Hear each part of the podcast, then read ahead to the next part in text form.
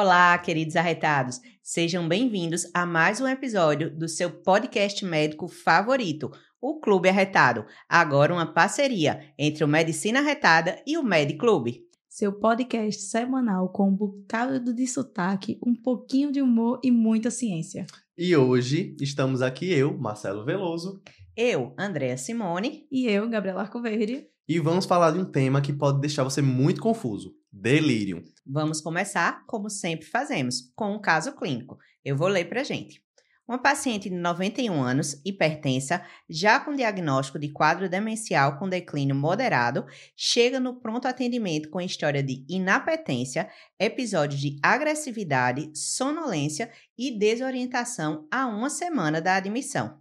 Realizou exames que mostraram uma infecção do trato urinário, sendo indicado internamento hospitalar. Começou antibiótico terapia com ceftriaxona e evoluiu com melhora do quadro neurológico após o início da antibiótico terapia venosa. Bem, esse é um quadro muito comum a gente pegar na emergência, principalmente com nossa faixa etária geriátrica sempre aumentando. A gente vai se deparar em pacientes com infecção e esse quadro de alteração neurológica. E aí é que entra a definição de delírio. Vamos começar por ela, né? O delírio, ele vai ser definido de acordo com os parâmetros do DSM, né, que é o Manual para Diagnóstico de Doenças Neuropsiquiátricas. E aí, de acordo com o DSM-5, né, a gente vai ter é, um, uma soma de critérios para poder fechar esse diagnóstico.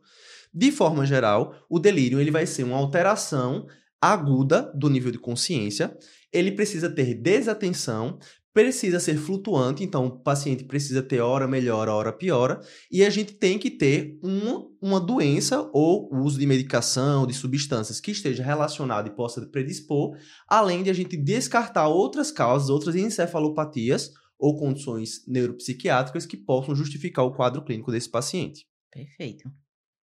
Bom, então a gente precisa saber. Todo mundo diz, pô, delírio é um quadro muito comum de se pegar na emergência. Mas quão comum é isso? Para a gente entender a importância desse assunto. Então, assim, pacientes com mais de 70 anos, um terço desses pacientes com mais de 70 anos internados na enfermaria de clínica médica vão apresentar delírio em algum momento. É então, muita coisa. É uma coisa muito comum. E que vai se tornar cada vez mais comum, né? A população brasileira está envelhecendo. Sim. A tendência é que daqui a alguns anos a gente tenha mais idosos do que jovens. Então, todo mundo precisa estar tá preparado para lidar com isso. E para receber pacientes com delírio. Exatamente. Isso, né? Não apenas os clínicos, mas os cirurgiões também. Olha então, aí. se liguem aí. Olha é aí. a complicação cirúrgica mais comum entre os idosos podendo acometer de 15% a 25% das cirurgias eletivas e 50% dos procedimentos de alto risco. Nossa, é muita É coisa. muita gente. Então, o cirurgião também tem que estar ligado no delírio, não é só o clínico, não. Aí eu cito também os intensivistas, né? Porque é uma alteração extremamente comum Muito na UTI. frequente. Né? Você vai ter que lidar, vai ter que saber lidar com delírio. E assim, é aquele tipo de situação que, se não bem conduzida, pode trazer uma série de prejuízos para o paciente. Como a gente sabe, vai estar associada a maior mortalidade, maior tempo de internação hospitalar e, inclusive, o uso de sedativos que acaba piorando o quadro clínico, como a Isso. gente vai falar um pouco mais à e frente. aí vai formando um ciclo, né? Você precisa sedar mais o paciente porque ele agitou, e aí você não consegue estubar e o paciente agita e assim vai. Demais. Pois é. E outro dado que é muito importante é que 85% dos pacientes de cuidados paliativos, eles vão desenvolver delírio em algum momento, principalmente na fase final de vida. Então, também é algo que a gente precisa estar atento. Que aí muda um pouquinho, né? No, no paciente não cuidados paliativos, a gente está pensando mais em mortalidade, tempo de internamento hospitalar, Isso. mas a gente tem que lembrar que nesses pacientes eles vão ter muita perda de qualidade de vida e também o cuidador, né? Que acaba ficando mais sobrecarregado ainda nos pacientes que fazem delírio. E às vezes até estranham o paciente, né? Muitas vezes os, os familiares chegam com essa angústia, né? De, poxa, meu pai não era assim, minha mãe não era assim, minha avó não era assim, porque ele tá desse jeito. Então a gente precisa acolher e explicar também essa doença para os familiares. Perfeito. Isso. E aí a gente vai ver que muitos dos pacientes que vão chegar, eles vão chegar naquilo que a gente chama de um delírio hiperativo, né? E aí vai ser muito esse paciente que vai chegar agitado, é, enfim, às vezes tratando mal seus Agressivo, cuidadores, né? agressivo. Querem levantar ali da maca com risco de Isso, queda. Exato. Que assim, é grave, mas pelo menos a gente consegue reconhecer mais fácil. Né? Mas a gente tem também o delírio hipoativo, que é aquele que a gente vai encontrar o paciente mais sonolento, mais apático, e nem sempre a gente consegue reconhecer. Né? É, porque assim, se você imaginar que o paciente tá dando trabalho, a primeira coisa que vai acontecer é a enfermeira chegar. Doutor, prescreve alguma coisa aqui para esse paciente, que ele tá muito agitado, tá dando trabalho é, para a equipe, tá agitando, o acompanhante do lado reclama. Mas se ali tá o, o paciente idoso, quietinho, caladinho, dormindo o dia todo, acaba sendo, de certa forma, para o paciente, é, assim, para o acompanhante, para a equipe, melhor. Parece que tá tudo bem. Parece né? que é Causa melhor. essa impressão Olha, que ele tá, tá, tudo quietinho, bem. tá tudo bem, mas na verdade Isso. não é, né? Pode né? não estar, né? Pode Isso. não estar. E antes, a gente tinha uma, de- uma classificação também que chamava de delírio misto. Por quê? Porque realmente é comum, né, num paciente que tem delírio, essa flutuação. Às vezes ele está mais agitado, às vezes ele está mais sonolento. né? Hoje em dia não se usa mais essa classificação de delírio misto, mas para a gente saber que, na verdade, esse padrão também pode acontecer, essa flutuação.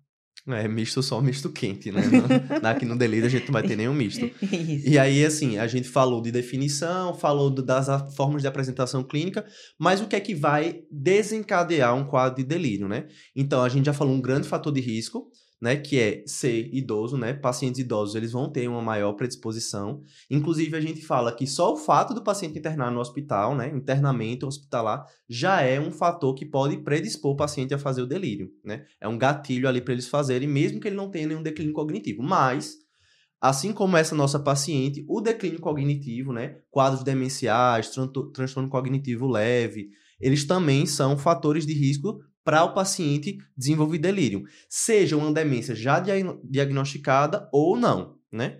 E também, obviamente, se o paciente já tinha incapacidade, às vezes aquele paciente que já estava acamado, isso também, essa perda de funcionalidade é um fator de risco para o delírio. Qualquer tipo de funcionalidade. Então, se o Isso. paciente tem deficiência auditiva, de- deficiência visual, isso também é um fator de risco para desenvolver delírio. E a gente tem que estar Exato. atento a isso. Inclusive, que a gente vai falar mais à frente, que é uma das formas de a gente evitar que tenha abordando justamente essas incapacidades que o paciente já tem previamente.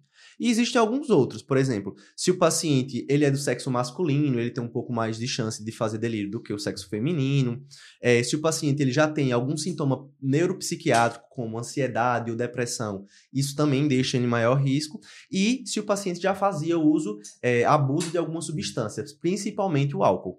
Isso. Pronto, aí agora a gente falou dos fatores de risco, são os fatores predisponentes. Agora a gente vai falar um pouquinho dos fatores precipitantes. As provas adoram cobrar isso, essa diferença. Isso. Porque é- é um, uma É muito diferença sutil, sutil, é bem sutil. mas, mas que faz toda a diferença. Mas aí é, é fácil a gente pensar. Predisponente é uma coisa que é inerente ao paciente. Então, é uma Isso. coisa que o paciente tem. A idade, o uso da medicação, a questão cognitiva, neuropsiquiátrica. Foi antes de abrir o delírio, são os Isso. fatores de risco dele. O precipitante é a- aquela gota d'água ali que vai fazer o paciente Que realmente... vai fazer o copo transbordar. Isso, Exatamente. já tava cheio, né? Já tava cheio o Isso. copo. E aí veio aquela gotinha. A gotinha que vai desencadear tudo. E aí, quais seriam esses fatores precipitantes, né? Que a gente vai ver. Então, o uso das medicações, como a gente estava falando na UTI, então alguns usos de sedativos, hipnóticos, também vão causar esse essa gota que falta para abrir o quadro do delírio. Ou iprometazina, É. né? Pois é. Cirurgias, como a gente já falou, o pessoal da cirurgia tem que estar ligado, porque cirurgias de grande porte, o risco é ainda maior. Então, temos que estar atentos a isso. Quais seriam esses fatores precipitantes, né? A gente tem vários que podem contribuir para abrir esse quadro do delírio. Isso. Então, o primeiro deles pode ser dor. Muito comumente, os pacientes vão ter dor, isso vai predispor, né? Algumas medicações sedativas ou hipnóticas sedativas, que são muito utilizadas na UTI, também podem ser considerados um fator precipitante. Às vezes, inclusive, a prometazina, que é uma medicação que o pessoal usa, né, pelo efeito sedativo, é um antihistamínico, mas pessoal adora utilizar nos pacientes, principalmente psiquiátricos, aqui é completamente proscrito, porque piora, né, o quadro Sim. de delírio e a gente vê, né, que é um fator precipitante também. Se a gente buscar na história da nossa paciente, uma infecção também pode ser esse Sim. quadro. É bem Né? comum. Isso. Idosos também que têm mais comumente anemia também podem ter esse quadro. E o quadro de anemia ser, você descobrir ele por conta de um delírio, Sim. Isso. também é importante. Se o paciente já tiver alguma doença crônica, ele pode ter uma é, exacerbação, da Exacerbação, né? doença, né? Uma exacerbação aguda da doença crônica e também pode ser aberto como quadro de delírio. Um IC, um Isso. DPOC vai exacerba e abre delírio. Ou, ou seja, sempre que o paciente tem delírio, é importante a gente fazer uma, uma varredura nele, Isso. né? Veja, anemia, Fazer o checklist isso, e ir procurando. dor num paciente que muitas vezes não vai conseguir Isso. Dizer que é expressar, dor. né? É, constipação intestinal, né? Também. Uhum. É, Retenção urinária. urinária. Então, Isso. assim, se o seu paciente está em delírio, faça essa varredura, faça esse checklist, como o Marcelo falou. É, assim, a- às vezes é muito tentador, você tá lá no plantão, cansado, ch- chama você na enfermaria, ó, o paciente tá muito agitado, o cara tá em delírio. É muito sedutor, né? Você só pegar a prescrição, prescrever lá qualquer coisa e voltar embora, resolver o resto do plantão. Mas o paciente pode ter uma condição grave, já aconteceu comigo durante a residência. Ó, a enfermeira chamou lá, eu fiz, hum, a, fadinha ali, né? O anjinho, ó, vai lá ver o que é que é. O paciente tava séptico e, e tinha sido passado despercebido. Então, principalmente é, quando a gente tem um delírio hipoativo, como a gente já conversou, a gente tem que ir atrás dessa causa. E tem uma coisa muito interessante, que quanto mais fatores predisponentes você tiver, ou seja, quanto mais fatores de risco o paciente tem, menos fatores precipitantes ele precisa. Isso. Ou seja, quanto mais cheio tiver o copo, Menos menos, gotas. gotinhas precisa É para exatamente- transbordar. né? Exatamente isso. Então, vamos ficar atento. Então, quanto mais idoso, quanto tudo que a gente já falou de fator de risco, quanto mais qualquer coisinha pode ser o suficiente para abrir um quadro de delírio. Isso. E- Na nossa, na nossa paciente, né? Da que a gente Isso. estava falando. Idade avançada, 91 anos, já tinha um déficit eh, Cognitivo. cognitivo, né? Então ela bate exatamente nisso que Gabi está falando. Quanto mais eh, fatores predisponentes, mais fácil vai ser de precipitar. E muitas vezes o paciente, é, o delírio é uma, uma situação transitória, mas muitas vezes ele pode perdurar, inclusive, para alta. No nosso caso da paciente, ela fez o tratamento e teve melhora dos sintomas. Mas até 33% dos pacientes, eles vão para casa com delírio e pode demorar até um mês para poder ser resolvido. E isso é importante para a gente acalmar o coração das famílias, né? Isso, às vezes, ah, não vou levar meu pai pra casa assim, ele não chegou agitado, ele não chegou sonolento assim, mas se a gente não explicar pro familiar que, inclusive, é, essa internação, né, aquele enclausuramento num quarto branco, que você não sabe o que é dia, o que é noite, as pessoas conversando ali o tempo todo, barulho, se a gente não tira o paciente desse ambiente, a gente provavelmente não vai conseguir tirar ele de delírio. Então, geralmente, o paciente vai melhorar realmente só depois Isso. da alta. Talvez o melhor tratamento seja alta hospitalar, né? Se chegar no Uhum. seu ambiente, chegar na sua família, com certeza vai contribuir demais para a melhora. É aquela típica situação que estar no hospital é a pior coisa que pode acontecer para o paciente naquele momento.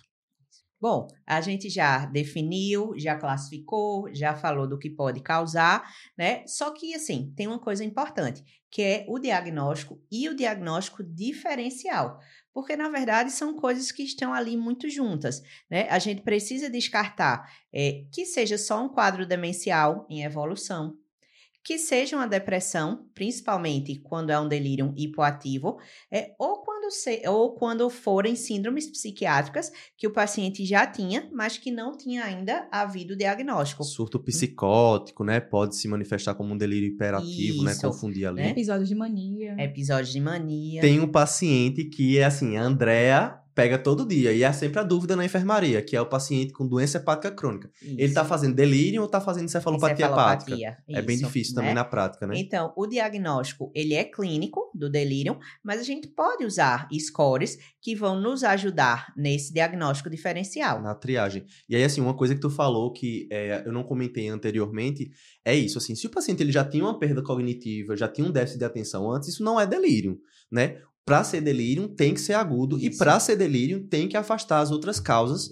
é, orgânicas e neuropsiquiátricas. Isso. Agora, nada impede que ele tenha os dois. Isso. né? Que ele tenha já um quadro demencial e por algum fator ele abriu ainda por cima o quadro de delírio. É como se fosse uma demência agudizada, né? Uma insuficiência cerebral, né? Agudizada. É isso aí. Isso. Tá, e quais seriam esses, assim, eu sei que existe um monte, né, de scores pra gente triar, se é na UTI tem um, se é na enfermaria tem outro. Como é que é isso aí? Bom, primeiro a gente tem que entender a importância dos scores. Apenas 12 a 35% dos delírios são reconhecidos. Isso é um dado, assim, alarmante. É. Porque a gente já notou que o delírio pode ser um, uma- um alerta, um sinal de alerta para uma doença grave. Sim. né? Então a gente precisa saber reconhecer. E a gente tem algumas ferramentas que nos ajudam a reconhecer. A que é mais famosa, a que é mais conhecida é o CAN, né? Que existem vários CANs para várias situações. O CAN ICU, ICU, ICU. ICU. ICU. ICU. UTI, né? Desculpa, faltei as aulas de inglês. Mas enfim, vamos lá. O CAN ICU. Isso, muito Ele- bom. Que você vai usar na UTI, tá certo? Ele é bem validado, reconhecido. E bem né? prático, bem fácil de aplicar. Isso, ser aplicado à beira-leito. Mas hoje em dia a gente tem uma ferramenta que ela está mais difundida e que ela deve ser usada preferencialmente, que é o 4AT. O 4AT. 4AT. É. Cada um com seu inglês aí. Me deixa com o meu nordestinês que é melhor. Ai, tá certo. Tá bom, arretada. Bom, são divididos em quatro partes, certo? Como o nome sugere, o 4AT ele vai avaliar quatro domínios principais desse paciente. O primeiro é ver se esse paciente, o nível de alerta desse paciente. Então, ele vai classificar como zero se o paciente não tiver nenhuma alteração da alerta. Se esse paciente tiver um pouco sonolento, ele também pontua zero. Mas se ele já tiver claramente sonolento, ele já pontua 4. Depois, a gente vai avaliar a orientação temporoespacial. A gente vai perguntar a idade, a data de nascimento, vai perguntar se o paciente sabe o lugar que ele está, se é o hospital, se é uma delegacia, enfim, qual é esse lugar que ele está e qual é o ano. Para cada um desses, a gente vai avaliar. Se ele não fez erro nenhum em relação a essas respostas, ele pontua zero. Se ele cometeu um erro, por exemplo, só a data, ele vai pontuar um. E se ele errou mais de duas coisas, ele vai pontuar dois. Depois, a gente vai avaliar o nível de atenção desse paciente. Então, a gente vai pedir para o paciente falar os meses do ano ao contrário. Então, dezembro, novembro, outubro, e aí a gente vai ver. Se o paciente conseguiu sete ou mais meses, ele não pontua nada. Se ele conseguiu menos de 7 ou não quis nem começar, a gente pontua 1. E se você não consegue nem começar, você fala, ó, diz aí, ele não fala nada, a gente já pontua 2. E Olha, né, querendo ser, sim, olha, eu acho que eu perdi um ponto aí, viu? Nesse de, de dezembro pra chegar em janeiro. Na metade do ano. né? Mas no questionário ele coloca: você pode ajudar o paciente, assim, qual é o mês que vem antes de dezembro? Ah, e você fala, vê, você vê "E que qual são, mês?" o paciente precisa acertar 7 dos Metade 12 do meses. ano. Ah, metade então tá bom. Então eu zero. Ali, então junho, julho, agosto, talvez dê uma É, dificultada, né? Isso. Mas aí seriam só se o paciente, a partir de 7, já é considerado normal. E por último, a gente vai avaliar se essas alterações, essa flutuação é aguda ou não. Então, se ela começou nas últimas duas semanas e ela persiste nas últimas 24 horas, a gente pontua 4 pontos. Se não, 0 pontos. E aí a gente vai somar a pontuação de cada, desse, cada um desses domínios individuais. E se o paciente tiver 4 ou mais, ele já é considerado com certeza com um diagnóstico possível de delírio. Se ele tiver entre 1 e 3, ele entra ali como uma- um distúrbio cognitivo, e se ele tiver 0, ele não tem distúrbio cognitivo, não tem delírio, não tem nada. Então veja que a gente não precisa de muita coisa. Se o paciente tiver só a flutuação, ele já pontua 4. Se o paciente tiver sonolento, ele já pontua 4. Então é bem prático de, de aplicar e acaba sendo uma ferramenta bem validada e bem sensível para o diagnóstico. Mas, lembrando, é uma ferramenta de triagem ela sendo positiva, aí o médico vai avaliar, ver se se enquadra dentro dos critérios, ou seja, se no diagnóstico diferencial não tem outras causas, e definir que é delírio. Ela sozinha não vai dar o diagnóstico, vai precisar que o médico avalie posteriormente. Por isso que é importante a gente fazer uma boa avaliação, né?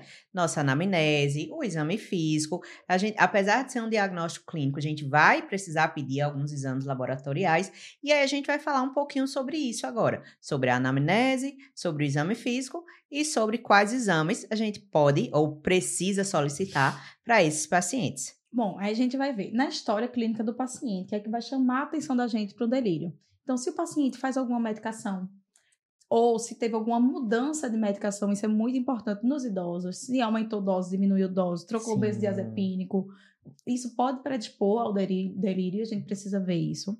Outras coisas que a gente precisa ver, se teve algum uso de álcool, como o Marcelo já tinha falado anteriormente, o paciente que faz uso de substâncias, ele vai ter uma uma chance maior de desenvolver o delírio. Então, se ele fez uso ou se ele suspendeu o uso de Suspendeu. álcool, e também é importante para a gente.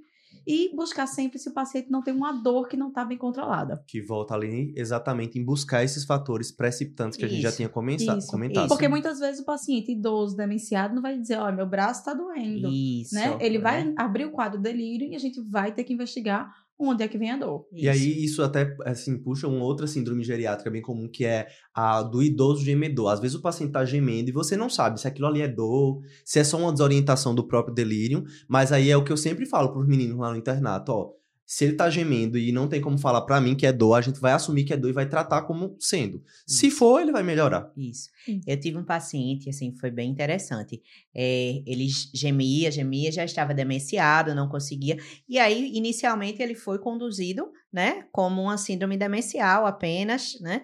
E aí, quando a gente começou a investigação, na verdade, ele tinha um tumor de pulmão Nossa. e estava com muita dor, né? Então, realmente, ele estava gemendo por, Por dor. dor. Dor é um negócio que a gente sempre precisa pesquisar, né, nesses pacientes. Muitas vezes é negligenciado, né? Demais. E assim, tudo bem que existe a dificuldade ali de você é, objetivar, né? Porque geralmente é uma coisa autorreferida, né? A gente vai aplicar ali a escala visual analógica. Mas nesses pacientes também existem outras escalas que a gente pode fazer de forma indireta para definir. Até se o paciente estiver sedado, entubado, a gente tem como definir por, Isso. é, parâmetros objetivos se ele tem risco de estar em dor ou não, né? Isso. Existem né? diversas escalas. Isso. Bom, então, é, a gente falou da anamnese, vamos falar um pouquinho de exame físico? Vamos ver o que, que a gente precisa, né? Assim como na anamnese, que a gente vai procurar esses fatores predisponentes e precipitantes, na, no exame físico também, né? Então, além do exame básico que a gente vai fazer, o que, que a gente precisa olhar? Se o paciente está hidratado, porque desidratação é uma causa, né, de delírio. Outra que é importante, a gente procurar lesões de pele Sim. e infecções em locais onde a gente não costuma olhar tanto Sim. né? Cavidade oral, é, infecções ginecológicas em mulheres. Então, assim, os exames, o exame físico ele vai muito pensando para isso. Tem que tirar a roupa do paciente Tem e olhar fazer a ele de cima a né? baixo. Isso, né? Sinais de dor, como taquicardia, por exemplo. Às vezes o paciente tá só taquicárdico e aquilo é dor. Um ataque É pinéia isso, também, um ataque né? pineia, né? Vai procurar sinais de infecção. Então, assim, é, a gente precisa olhar em lugares onde a gente geralmente não olha, vou usar essa expressão, né? Exatamente porque são pacientes que não vão conseguir dizer, ah, tô com a dor na barriga, Exato. tô com falta de ar, né? E aí entra, até a gente já falou, né? Constipação, o paciente vai estar com dor abdominal, Às vezes tem um bexigoma, uma Um massa ali que você é, mal palpei, rapidinho você identifica, mas é isso. aquela coisa, a gente só vai achar o que a gente procura. Outra Isso. coisa muito importante também é a gente procurar sinais de hipertensão intracraniana. Sim. Porque os pacientes podem abrir quadros de sangramento e abrir como delírio. Sim. Podem. Né? Uhum. Então a gente também tem que buscar. Isso, né? E aí a gente agora vai falar dos exames laboratoriais, né? Os exames laboratoriais, assim, eles têm duas coisas importantes, né? De novo, o diagnóstico é prioritariamente clínico, né? O diagnóstico de delírio é clínico. Então, o que é que a gente vai querer com os exames? Um, de novo, procurar fatores, Fatores que possam estar eh, predispondo ou precipitando aquele quadro. E outro é procurar outras doenças que possam estar causando eh, aqueles sintomas, Exato. né? É, e aí a gente vai pedir, o que, que a gente pode pedir nesses pacientes? Bem, um hemograma, por favor, né? A gente tá falando de infecção, infecção, infecção. Isso, Então, hemograma, ou a gente fala, né? O rastreio infeccioso. O que é, que é rastreio infeccioso? Hemograma, PCR, sumário de urina e raio-x de tórax para começo de história. isso, né? né? Não precisa a gente sair pedindo cultura de tudo que é lugar, né? Vamos começar por aí, Isso. certo? Outra coisa muito importante, função renal, que pode até dar uma pista, Isso. tanto da desidratação, como sinais de uremia, né? Então Isso. é importante uma função renal também. Encefalopatia urêmica é um diagnóstico diferencial importante com delírio, isso. principalmente hiperativo. né? Isso. E aí, falando da função renal, eu puxo o ionograma. Pensou que eu ia falar Ah, função que- hepática. Enganei vocês, tá vendo? O ionograma, porque pode vir acompanhando distúrbios hidroeletrolíticos. Principalmente do sódio, que a gente já falou no podcast lá na primeira temporada. Tanto distúrbios de hiper quanto hiponatremia podem justificar. Então, Isso. chequem lá se tiverem dúvida no tratamento e no manejo dos pacientes com distúrbios do sódio. A gente tem um episódio falando disso. Isso, né? Para não perder o costume, provas de função hepática, né? Por Como o. Marcelo falou, né? O paciente pode, na verdade, ter uma encefalopatia hepática e não um delírio. Na encefalopatia hepática, a gente pode testar lá, né? Se o paciente tem Asterix, né? Se tem o flap. Apesar de que a gente vai esperar isso, geralmente, um paciente ali com grau 2, grau 3, né? De encefalopatia. Mas é uma pista que no exame físico a gente pode usar para diferenciar esses quadros. Isso. É, outro exame que é importante é a glicemia, né? Fazer ali o HGT, né? Tanto a hipo como a hiperglicemia podem dar né? Se você tem uma hipoglicemia, obviamente você vai ter paciente sonolento, né? E não vai ser delírio. Isso. E aí, lembrar de CAD e estado hiperglicêmico, que acontece principalmente nesse perfil de paciente que a gente está falando, que vai cursar com esses quadros de rebaixamento, sonolência propriamente ditos, né? Isso. Perfeito. Esses seriam os exames é, Iniciais. iniciais. O pacote né? básico. Pacote Isso, básico. o pacote Você não pode básico. deixar de pedir esses exames para o paciente com delírio. Isso. Mas, fiz esses exames. Os exames não mostraram muita coisa, não me ajudaram. De que é que a gente ainda pode lançar a mão? Aí a gente vai para umas causas um pouco menos comuns, né? Ah, eu estou suspeitando que esse paciente ele possa estar fazendo uma meningite, uma infecção do sistema nervoso central de etiologia. Pode ser necessária a realização de uma tomografia e coleta de LCR. Ah, eu estou achando que esse paciente pode ter feito um AIT, ou pode ter feito um AVC, seja ele isquêmico ou hemorrágico.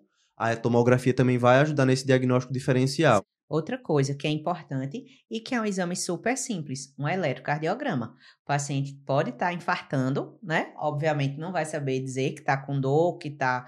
E aí você vai flagrar lá no ECG Perfeito. eh, as Alterações né? compatíveis, né? com IAM. Perfeito. A gente também pode ir atrás de distúrbios como a carbonarcose, né? Então a gasometria ela pode eh, ajudar a gente mostrando hipercapnia, por exemplo, e principalmente isso vai acontecer nos pacientes que já têm algum motivo para ter essa dessaturação e ah, você bota lá o cateter de O2 e taca lá o fluxômetro para cima. é, né? isso. E aí o paciente diminui a resposta bulbar, acaba acumulando demais CO2 e como vai a gente ficar sonolento. CO2 né? Isso. deixa o juízo Né? lá, E assim, é, não é uma alteração incomum nesses pacientes mais idosos de POC, isso. né? Isso. E aí você, né, pensando que tá fazendo Ajudando. bem, isso, né? Tá complicando a vida dele. Eu tinha um paciente assim que era, era uma briga com a enfermagem, porque o paciente saturava basal 80%. Quando você botava um litro, ele ia pra 90% e ficava sonolento. Pois é. Aí ficava rodando antibiótico, rodando antibiótico, achando que era delírio. Aí a gente viu que na verdade era a carbonarcose, né? E é pra gente não esquecer, o paciente que não acorda, tá ali muito sonolento persistentemente, o paciente pode estar fazendo uma crise convulsiva, né? Na verdade, um estado de mal não convulsivo.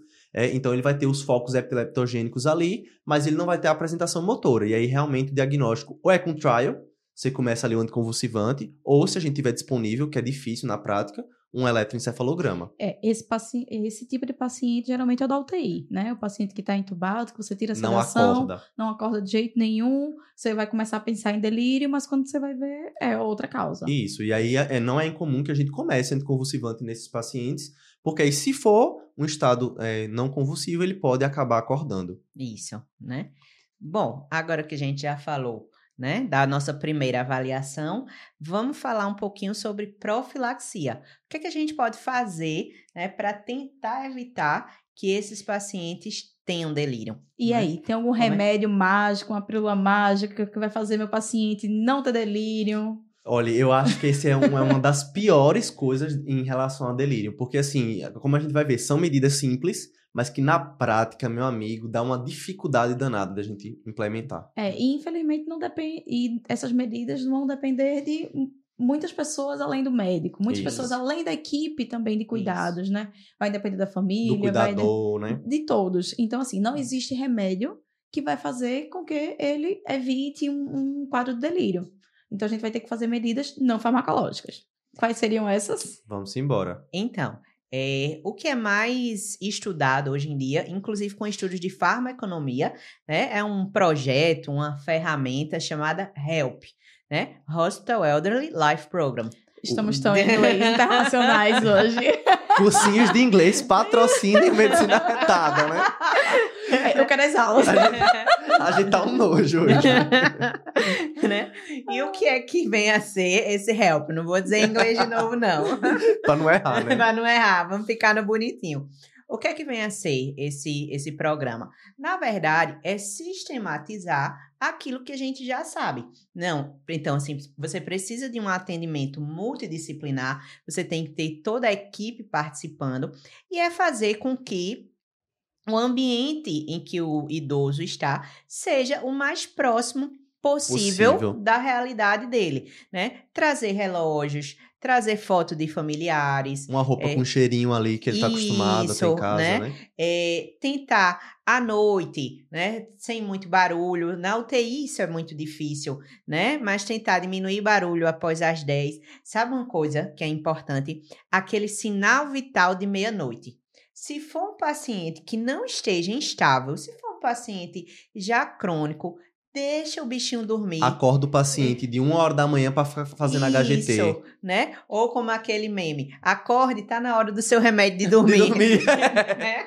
Então, assim, são medidas simples por um lado, né? Mais Ou difíceis. Difíceis de fazer. De serem implantadas, serem né? implantadas, Como né? rotina no hospital. Isso. Sim. né? Como o Gabi falou no início, trazer prótese é, auditiva, prótese dentária, enfim, Óculos. óculos, É uma, né? uma coisa que é super comum. Ah, ele usava óculos, usa, mas ele não tá lendo aqui, mas é importante trazer o óculos do O paciente. uso de calendário também é muito importante. O paciente Perfeito. saber. Então, toda vez que algum, alguém da equipe for visitar, seja médico, enfermeira, fisioterapeuta, técnico, estudante que foi, vai lá para conversar com o idoso, se apresentar, dizer que dia é hoje, onde ele está, situar o idoso temporalmente. né? Uhum. Muitas vezes a gente já fica naquele quarto, tanto que alguns hospitais hoje em dia já procuram botar quartos com janela, né? Fazer uma coisa é, é, friendly, mais, é, Mais humanizada. mais humanizada, mas são atitudes, é isso, baratas, mas difíceis. Isso. E né? assim, é, também é importante a gente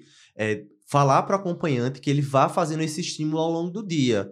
Né? Então, ah, eu ele gosta de tricô, leva a coisa de tricô para a mulher fazer o Isso. tricô dela lá, gosta de Isso. fazer caça-palavras, ah, enfim, ó, tá na hora de comer, tá na hora de fazer isso, né? Ah, mas ele não dormiu à noite, passou a noite em claro, aí eu vou deixar ele dormir de dia. Não, Hum, tem que estimular o paciente de dia e à noite ele vai conseguir dormir. isso. Fazer a famosa higiene do sono. Higiene né? do sono com o Isso, paciente exato. internado. E uma coisa que é importante na UTI é tentar evitar o uso de sedações muito profundas, né? Ou o despertar diário nos pacientes que estiverem estáveis. Você todo dia, né, tentar fazer esse despertar e usar medicações eh, que deixem o despertar mais leve, que não faça essa sedação tão profunda. Porque, porque quanto mais sedado, mais profundamente ele sedado, mais vai ser difícil para ele conseguir acordar de uma forma orientada. Isso, e é interessante agora no, durante a pandemia, a gente teve muito essa experiência e houveram vários estudos mostrando que, apesar do paciente estar sedado, o juízo dele ali, o neurônio, está disparando, então ele está sonhando. E é isso o paciente que passa muito tempo sedado, no estado profundo de sedação, ele acaba perdendo, uma, faz uma desconexão do que é que é sonho e o que é que é realidade. Então a gente viu isso nos pacientes jovens. Os pacientes jovens começaram a ficar com quadros depressivos, porque começaram a- fazer essa, esse deslocamento da realidade. E entra também a questão de tentar usar sedativos que não causam um efeito é, hipnótico, um efeito alucinógeno, como por exemplo a ketamina, pode piorar esse tipo, é, pode piorar delírio nesses pacientes.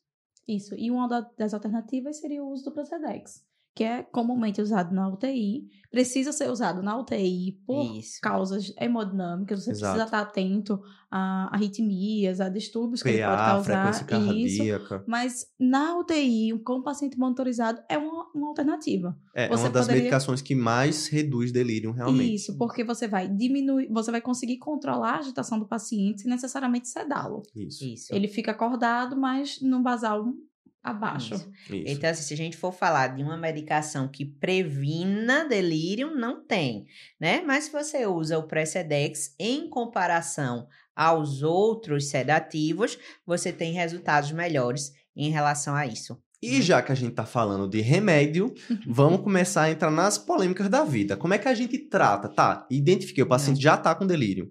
Beleza, a gente vai fazer as medidas não farmacológicas, que apesar de é, prof- são profilêuticas, né?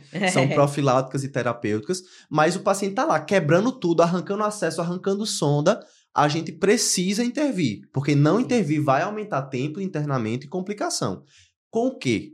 Aí eu tenho a primeira pergunta, né? Antes mesmo de chegar nas drogas, nas medicações, a gente vai conter esse paciente? Pronto, é a grande polêmica, né? Vale a pena conter o paciente? Deve se conter? Não deve? Então, Contenção física, nesse caso, Isso, a restrição física. física no leito. Isso. O que, é, o que é recomendado da literatura?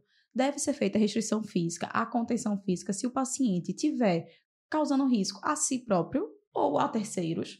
Até que esse risco seja manejado e seja Resolvido. resolvido. Então, você vai usar pelo menor tempo possível. Você vai usar para aquele momento agudo, que ele vai estar causando danos para ele mesmo, para terceiros, e depois, o quanto antes ela vai ser retirada. Ah, Um, um exemplo, por exemplo, é o paciente que quer levantar da cama de todo jeito para ir no banheiro. E é um paciente que tem risco de queda. Então, ele está se colocando no risco de, por exemplo, cair, bater a cabeça fazer um TCE ou fazer uma fratura. Então, de fato, a gente vai fazer a contenção ali, né? igual com o estágio psicótico. A gente vai fazer a contenção física, vai fazer o tratamento medicamentoso. Quando for possível, a gente tira. E por que é tão importante a gente tirar antes, o quanto antes? Não só porque é um- é uma malvadeza com o paciente, né? E vai piorar esse delírio, ele está contido, e também porque vai aumentar o risco de lesão por pressão. Que já vai ser outra causa de piorar delírio e Sim. ficar nesse ciclo vicioso. Vicioso. Então não é isso que a gente quer. Exato. Então, podemos usar? Podemos, Sim. mas com cautela e muito bem indicado. E são situações de exceção, tem que estar na prescrição, a enfermagem, a equipe multi e o acompanhante precisam estar bem orientados sobre isso. Isso, né? E é isso, saber a hora de tirar. Porque às vezes acontece, a gente coloca, mas esquece, esquece mesmo, hum, né? De tirar. E vai ficando, e vai ficando, e E aí a gente acaba Tem arrumando outros pro problemas para o paciente, né? paciente. né? Isso. isso. Tá, mas vamos falar do remédio, minha gente. Eu tô agoniado para falar desse remédio. Como é que a gente trata o delírio? Bom, a gente só vai precisar tratar. Também não é todo delírio que a gente vai precisar tratar com remédio. Certo? Nem todos precisam. Isso. A gente vai precisar se tiver algum, algum distúrbio perceptível angustiante, né? Ou se algum comportamento perigoso. Então, se o paciente novamente tiver agressivo, tiver causando algo que vai fazer mal a ele, a gente precisa medicalizar. Não é o paciente que chega, doutor, pelo amor de Deus, passe alguma coisa para esse paciente dormir, porque ele ficou a noite toda falando. Mas deixa o coitado falar, ele não tá Isso. fazendo mal a ninguém. A gente precisa ajustar de outras formas essa Isso. higiene do sono Eu, dele. eu tenho uma preceptora maravilhosa chamada Mayara, que ela contou uma história incrível sobre delírio no idoso. Que ela tinha uma idosa internada num contexto de cuidados paliativos, que ela no outro dia acordou dizendo que a noite tinha sido uma festa, que ela estava no navio, que tinha sido uma festa. Olha que que beleza. essa festa estava muito agitada, muito maravilhosa. Então, assim, e ela, isso na época que ela era residente, ela compartilhou isso com a preceptora dela, e a preceptora- dela disse que não precisava medicalizar. Isso. Que, assim, provavelmente ela viu a, Deixa ela curtindo a vibe é, a dela. confusão dos, dos técnicos, da enfermeira, ou a, agi- a agitação, e ela encarou isso como uma festa. Que Então- beleza. né? Então, assim, não precisa, nem todo delírio vai precisar medicalizar. Ela não estava angustiada porque ela estava em uma festa, ela estava feliz de estar lá. Ótimo. A gente vai precisar resolver o fator precipitante quando é possível, mas nem todo sintoma vai precisar ser medicalizado. Perfeito. Isso. Né? Mas aí é, entra muito a educação para o acompanhante, né? Seja um cuidador, seja um familiar, porque na maioria das vezes angustia mais quem está acompanhando o paciente do que o próprio paciente, Isso. né? É, não é incomum Ou a equipe. Doutora, não dormi a noite toda. Ela conversou a noite inteira. Aí a gente dá o, o, o remédio para dormir para o acompanhante. não, brincadeiras à parte. É isso. Tá, mas ok. Tendo indicação. Vocês estão vendo que eu quero muito para escrever remédio. Tendo indicação. É, existe uma grande discussão de qual é a melhor medicação para ser feita, né? E aí? Como é que estamos em relação a isso? Bom, a gente sempre vai ter que pesar, né? O risco-benefício, vendo que o benefício vai ser muito maior de usar o remédio do que o risco. Então, a gente vai utilizar os antipsicóticos, que é o que você quer tanto, seus antipsicóticos. Qual deles? A gente ainda vai chegar lá. Mas a gente vai utilizar esses antipsicóticos, mas do mesmo jeito da contenção física, no menor tempo possível. Certo. E foi visto que isso é, é um pouquinho polêmico na literatura, né? Mas isso ele vai reduzir a duração e a gravidade do delírio, mas não necessariamente reduz mortalidade. É, tem estudo que mostra que reduz, tem estudo que mostra que não.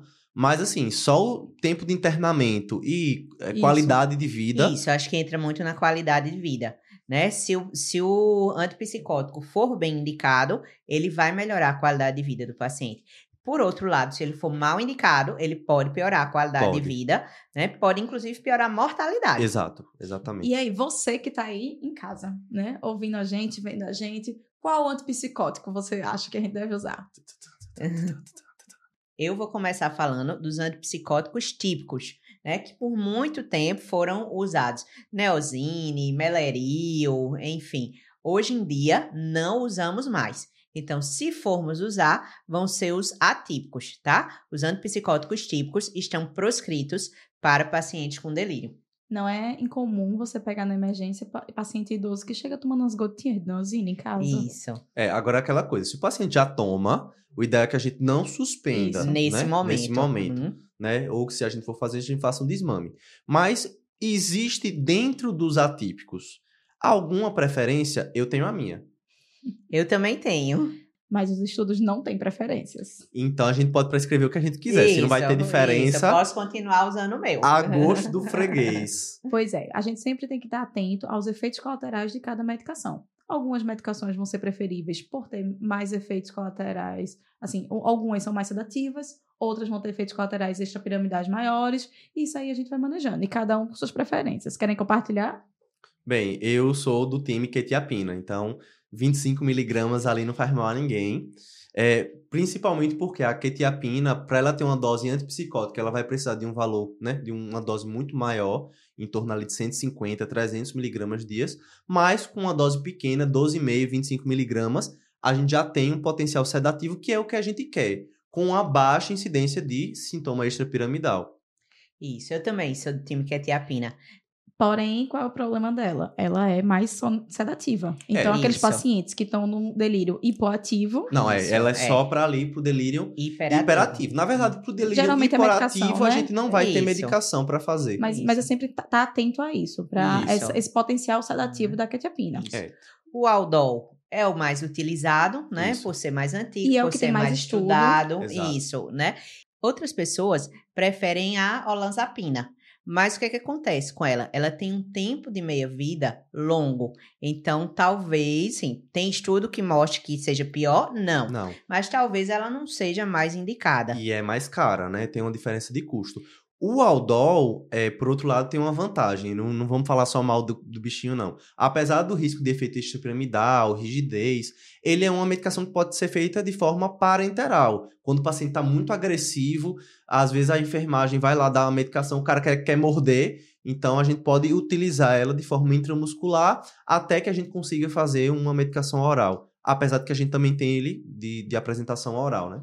Pronto. Então, a gente decidiu que a gente vai usar a medicação. Mas sempre lembrar, usar na menor dose necessária e sempre reavaliar o paciente. Pode ser que ele esteja agitado, você faça a medicação numa dose baixa e em meia hora, uma hora, ele agi- agitado e você precisa fazer uma dose de resgate. Não tem problema. ou que ele fique sonolento, mesmo com a dose baixa, e você Isso. precise suspender ou diminuir a dose. Isso. Então, todo dia é um dia. Isso, é a reavaliação diária. Beleza. Então, acho que a gente já pode lançar o desafio aí desse episódio pro pessoal de casa. Quer dizer, Gabi? Vamos lá, vamos, vamos preparar esse desafio que vocês já sabem, né? A gente vai ter um post no nosso Instagram esperando para a resposta do desafio.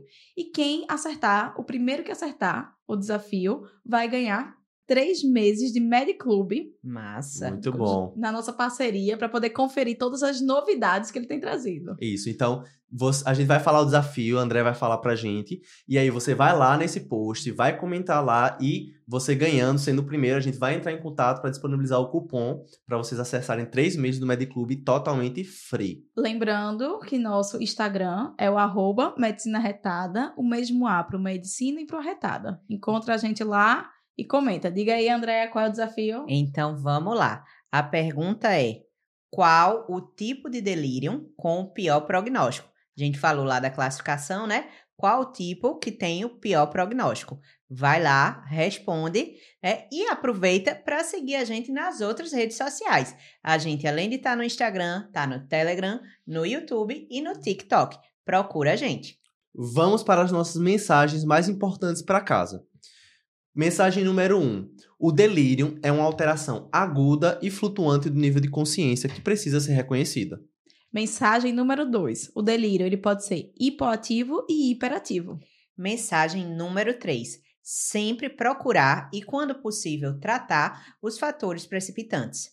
Mensagem número 4. Apesar do diagnóstico ser clínico, os exames vão ajudar no diagnóstico diferencial. Mensagem número 5. A base do tratamento são medidas ambientais, mas os antipsicóticos podem ser usados em alguns casos. É isso aí, arretados. Agora estamos chegando ao final desse episódio sobre delírio. Esperamos que vocês tenham gostado, tenham aprendido bastante. E é isso. Segue a gente nas nossas redes sociais. E a gente se vê na próxima semana aqui no Clube Arretado. Cheiro! Tchau! Cheiro!